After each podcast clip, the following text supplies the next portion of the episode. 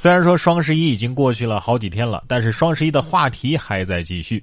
感觉从今年开始啊，这光棍节就被双十一成功的收编了，很多人都不记得这双十一啊还是一个光棍节。哎，不过这位小伙子他记得很清楚，说双十一小伙子公交车上发喜糖庆祝自己脱单。十一月十一号的下午，河南省郑州市二十九路公交车上啊，有一名小伙子从手提袋里拿出糖送给车上的乘客，在火车站最后上车的两位乘客也都收到了小伙子的喜糖，最后呢还送给了女车长。小伙子说呀，今天是双十一啊，这喜糖呢是庆祝自己脱单的，所以一定要收下。哎呀，很欣慰看到有人还记得双十一是光棍节。哎，你结婚的时候要不要在公交车上再发点红包啊？呃，不过这个日子呢，也是有人欢喜有人愁。你看这位女士，还没来得及剁手就被抓了。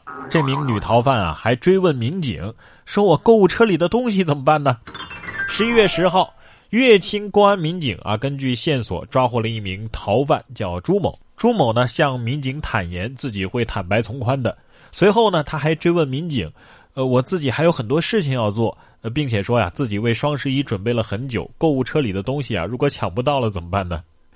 哎，不知道警察有没有跟他说：“买不了不挺好的吗？啊，我们是帮你省钱的。”我觉得吧，买不了倒还好，要是都下单了之后被抓进去，没人收货才是一个大麻烦。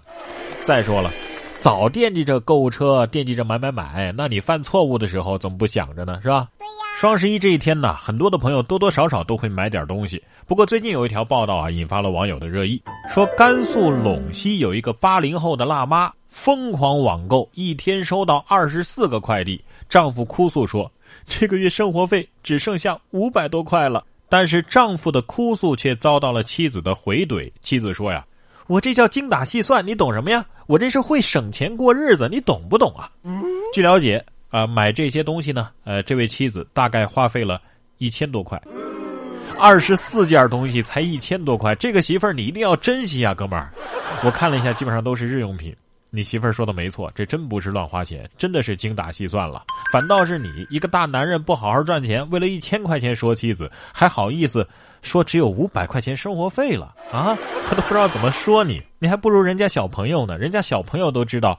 穷则思变的道理。说近日广西南宁地铁啊，一个小男孩在购票机上刷卡买了四张地铁票，然后呢又拿着这个地铁票啊到人工窗口退票换成了现金。成功之后啊，开心的跳起舞来。地铁民警问及啊，小男孩就说：“我可以去拿这个钱买好吃的了。”论如何把父母充的地铁卡变现，一顿操作猛如虎，不知道会不会回家挨揍怂如鼠。再来看看新大系列，这样的运气啊，我觉得可以去微博平台抽个奖了。说来重庆打工的小赵发现自己卡里的钱不见了，报警之后呢，民警很快的找到了一名叫做东哥的男子。他交代啊，这些钱确实是通过小赵的手机用微信支付的方式转到自己的账户里的。因为一次偶然的机会，他得到了小赵的支付密码。西永派出所的民警介绍说，每次等这个受害人发工资之后啊，嫌疑人就会将受害人邀约出来吃饭喝酒。在这个过程当中呢，他就以打游戏、打电话的名义，将受害人的手机啊拿到自己手中，然后输入他以前知道的这个受害人的支付密码进行转账，并且删掉记录。受害人每次都没发现。这小赵才是大赢家呀！人家请你吃饭吃了这么多次，是吧？你没钱了才说，然后报警，钱又给你还回来了，那这么多顿饭不相当于是白吃的吗？啊！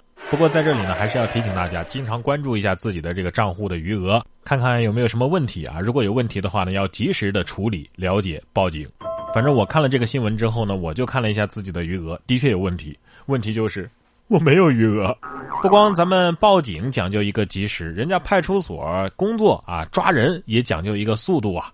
不过这位女子倒是胆子够大啊，直接在派出所外作案，那肯定就是给派出所的工作效率又增添了一份便利啊。这是十一月九号，福建泉州一名女司机买菜之后呢，准备驾车离去，蒙面男子突然拉开车门坐到后座，掏出水果刀就打算抢劫啊。女司机反应比较灵敏。啊！迅速的拔车钥匙下车，将抢劫的男子锁在了车内。派出所呢就在附近，民警赶来将嫌疑人制服。派出所外动手，你不觉得背后发凉吗？难道这就是传说当中的智商碾压？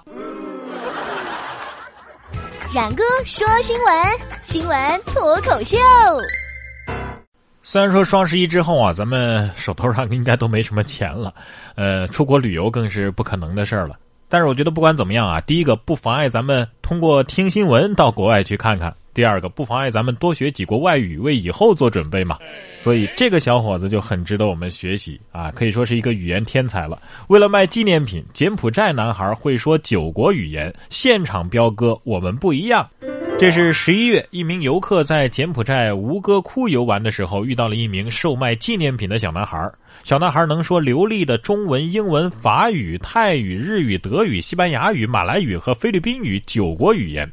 男孩说呀，这些语言是我从游客那里学来的，这不就是柬埔寨版的十六哥吗？是吧？这让我想起了我考了多次的英语四级，不由得汪的一声就哭了出来。哎呀，九国语言我就不指望了，还是指望老板多发点工资比较实际一点。所以我建议各位老板呐，多多向这个日本的公司学习学习。说日本公司推新制度，睡够六个小时就发钱。十一月十二号，日本的某公司啊，为了保证员工能够有充分的睡眠，给睡得多的员工发钱。员工用手机来记录睡眠时间，睡眠时间超过六个小时就会获得一百积分。这样的管理并没有降低工作量，反而激发了员工工作的积极性。该公司计划将奖励变为现金，以工资的形式发放给员工。哎呀，别拦着我，我能睡到这公司破产，你信不信？哎，等会儿，那我要是睡得超过六个小时？没上班会不会算我旷工呢？啊，充足的睡眠的确很重要啊，而且睡得好也可以防脱发，是吧？脱发现在已经成了清华大学男生的苦恼了。说清华大学男生节防脱发条幅挂满校园，脱单早不如脱发少。十一月十二号是清华的男生节，校园里是挂满了条幅，其中有不少啊都是关于脱发的。同学看到之后呢，调侃脱发难道成了所有人的痛了吗？有位同学说呀，今天早上他们班仅有三位女生七点敲门送早餐。还有的同学表示呢，啊一直在学习，直到前几天才知道，哎还有一个什么男生节，霸王防脱必须安排上啊！毕竟我们都要做头发茂密的小公举。你害怕大雨吗？不，我怕脱发。同样是怕脱发，这个女孩啊担心九零后的男朋友脱发。直接用了一个绝招，什么呢？以秃止秃，直接带着自己男朋友去理发店剃了个光头。二十三岁的四川南充小伙子叫小赵啊，从二零一六年开始呢，就出现了脱发的现象。女朋友很担心呐，他这头发少，掉发特别严重啊，导致发量下降，发际线上移。于是呢，就带着这个小赵啊去理发店剃成了光头。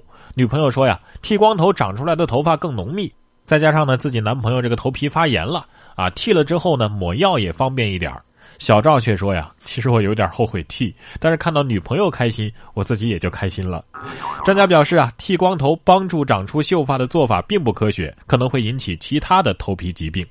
不过我倒是觉得这个方法挺不错的，就保持光头的发型吧，就可以从根源上杜绝脱发了。分分钟长姿势。古代没有身份证，但一般情况下，人们也不需要这种东西。一个普通人需要证明自己身份时，用书信或信物即可；而对于官员这种特殊身份，则有相应的办法来防止冒充事件的发生。古代官员上任，别的可以不带，但有两样东西必带：一是赤牒，二是告身。赤牒是朝廷发给的委任状，上盖有吏部大印，很难作假。官员到任后，首先需要交出赤牒作为凭证，将之压在报告的衙门备案。告身则是用于证明上任者本人身份的凭证，为防止伪造，由国家专门机构制作。据《宋史职官志》记载，宋代的告身由吏部属衙官告院统一制作，所用绫金表带等材料均由特定地点生产供应。在告身上，除赴任官员的籍贯、年龄外，一些形貌特征也会被写在告身上。因此，告身即使被人偷走或捡走，别人也难以冒充。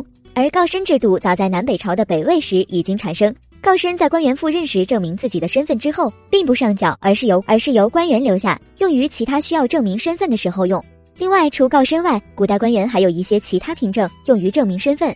唐代官员每个人都配有一种鱼符，三品以上以黄金为材料，以下则以银或铜。鱼符上刻官员姓名、任职衙门及品级，用以证明身份。宋代则有牙牌，是一种用象牙、兽骨、金属等制成的板片，上刻有持牌人姓名、职务、履历及所在衙门等。除官吏外，一些官宦之家的奴仆也有这类东西。另外，古代僧人的度牒则是一种僧人的身份证明。